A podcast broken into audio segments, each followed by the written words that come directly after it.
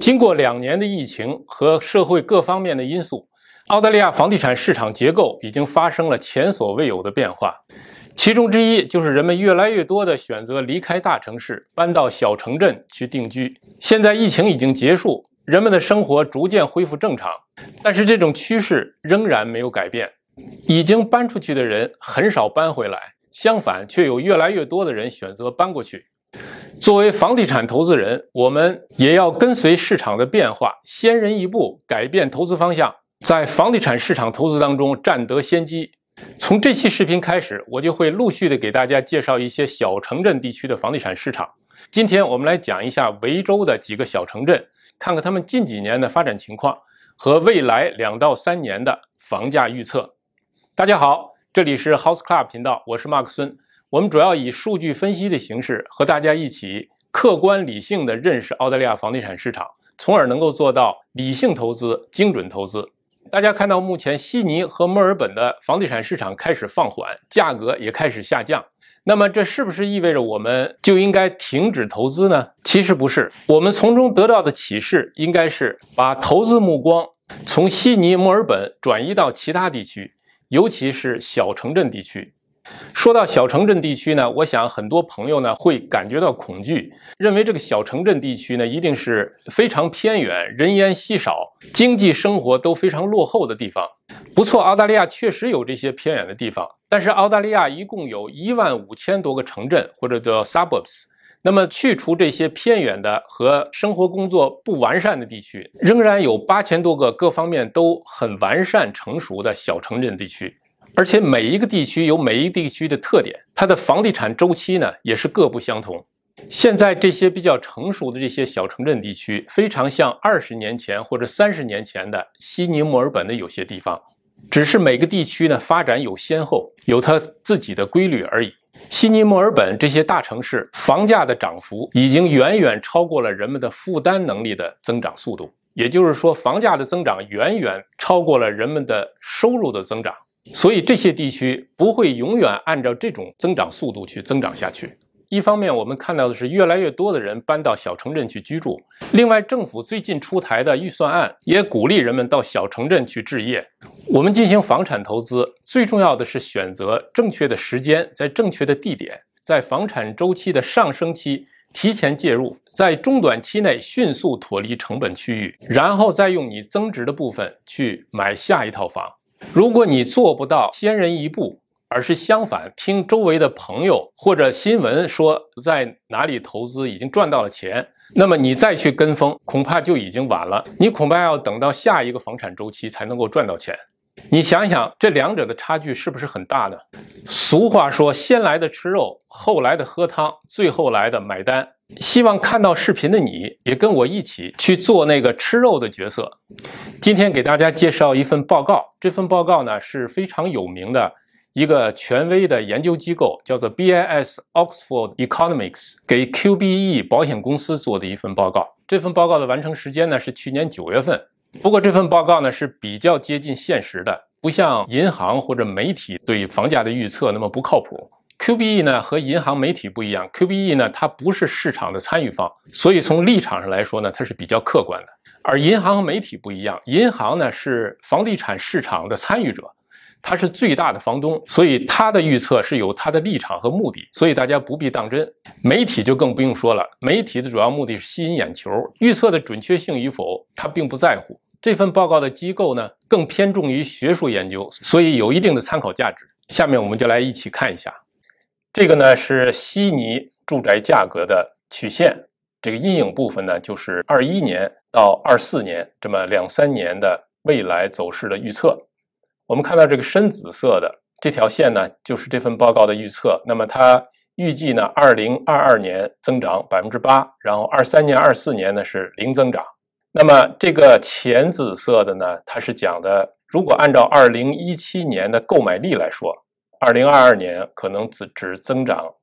呃百分之六，然后呢，二三年、二四年呢是下降的。从这张图上呢，我们看到悉尼的 unit 呢涨幅呢仍然是比较大的，预计二零二二年呢涨幅百分之十三，那么二三年、二四年呢都是正的增长。啊。如果按照一七年的购买力来说呢，二零二二年也是增长百分之十一，然后后两年呢基本上是持平。这个 Unit 之所以比这个 House 预计表现好呢，是因为这两年 House 的涨升的幅度呢远远大于 Unit。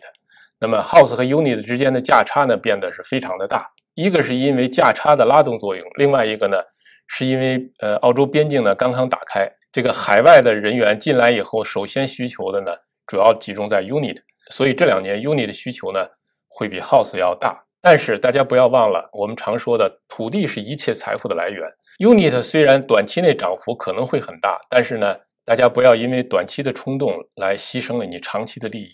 从长期来看，House 的这个升值潜力呢要比 Unit 大很多，这应该是个共识。我们来看一下墨尔本的情况，这份报告预测呢，墨尔本的两三年的这个涨升幅度呢比悉尼呢要多一些。但是呢，二三年和二四年仍然呢涨幅很小。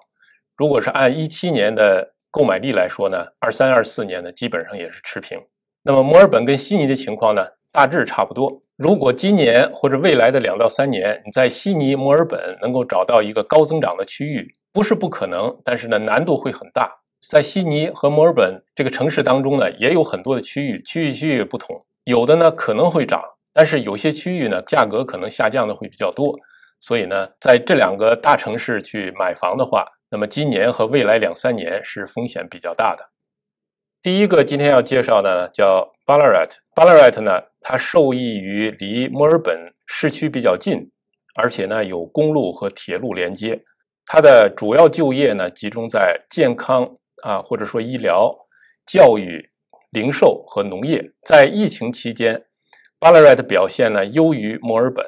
Ballarat 呢，受益于两万五千块的 Home Build Grant，就是自己盖房的补贴，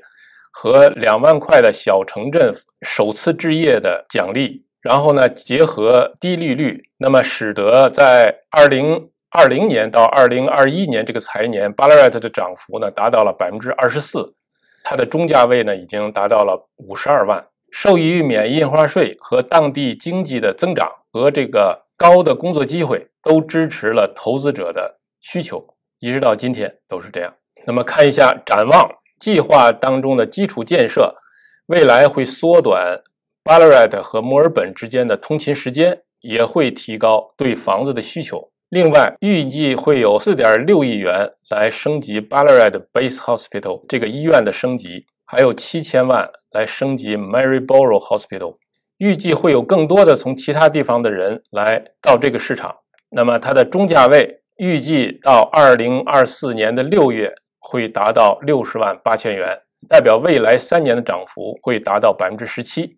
好，这是第一个。下一个给大家介绍的基隆。那么基隆的人口增长在全国来说可能是最强劲的。虽然二零一六年这个汽车制造厂的关闭造成了一定的冲击。但是目前海外移民和国内的移民数量都在升高，在二零二零年到二零二一年，中价位涨幅达到了百分之二十三。那么对未来的展望，基隆人口的增加呢？一个方面呢是人们从大城市搬到小城镇，另外一个呢，基隆是靠海边的，这个海边的生活呢也是澳大利亚的一个传统的一个生活方式，所以呢有很多人会追求这种海边的生活方式，呃，来移居到基隆的。过去如此，未来呢可能也会如此。这个报告当中呢也提到了，基隆对人口的吸引力可能会比一般的预计还要高。一方面是从墨尔本等大城市移居过来的人们，另外一方面对首次置业者这个印花税的减免也是一个推动力。以上这些因素呢会推动基隆的中价位在二零二四年的六月达到八十二万四。这个价格是二零二一年六月份七十万价格基础上增加百分之十八。我们介绍的第三个区域是 Bendigo，那么 Bendigo 呢，离墨尔本的距离要比 Ballarat 和基隆都要远很多，就不会有 Bendigo 的人去墨尔本上班，或者墨尔本的人去 Bendigo 去上班。在二零二零年六月之前的三年，Bendigo 的房价呢，其实涨幅很小。但是在去年一年，Bendigo 的家庭储蓄率呢大幅攀升，以至于二零二零年到二零二一年这个财年，Bendigo 的表现呢也高于墨尔本，涨幅达到百分之二十。中价位达到四十九万。那么看一下展望，政府的刺激政策和低利率仍然会刺激人们对班地狗的需求，班地狗的非住宅的建设项目稳定提高。在二零二零年到二零二一年，大约有两亿七千五百万的投入。到二零二四年，班地狗的中价位将达到五十六万八。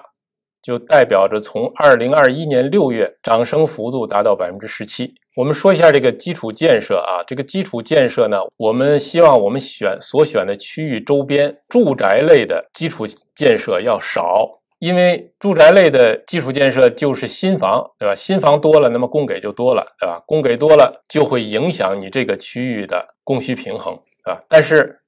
非住宅的基础建设它不一样，非住宅的呢基础建设。比如说办公楼啊、医院呐、商店呐，呃这一类的属于非住宅类的基础建设，这一类呢对这个呃住宅的需求呢是有正面作用的。上面的介绍呢主要是基于这一份报告，不是我们的预测，当然也不是推荐大家到这些地方去投资。实际上呢，这些地方其实在我们的指标里边呢，已经有一些指标已经不符合选择标准了。但是呢，我们可以从今天介绍当中能够看到这些个小城镇。其实它的房价的涨升幅度不一定要比大城市要低，而且它和大城市之间的这个房价的周期是不一样的。那么大家觉得这期视频有没有帮助？如果有帮助呢，您在下边留言告诉我，我看看往下是不是有必要在后面的视频里边去介绍其他的区域。如果您想了解我们的业务的情况，也欢迎您点开下面的链接，里边有我们的介绍和联系方式。本期视频就说到这儿，谢谢收看，再见。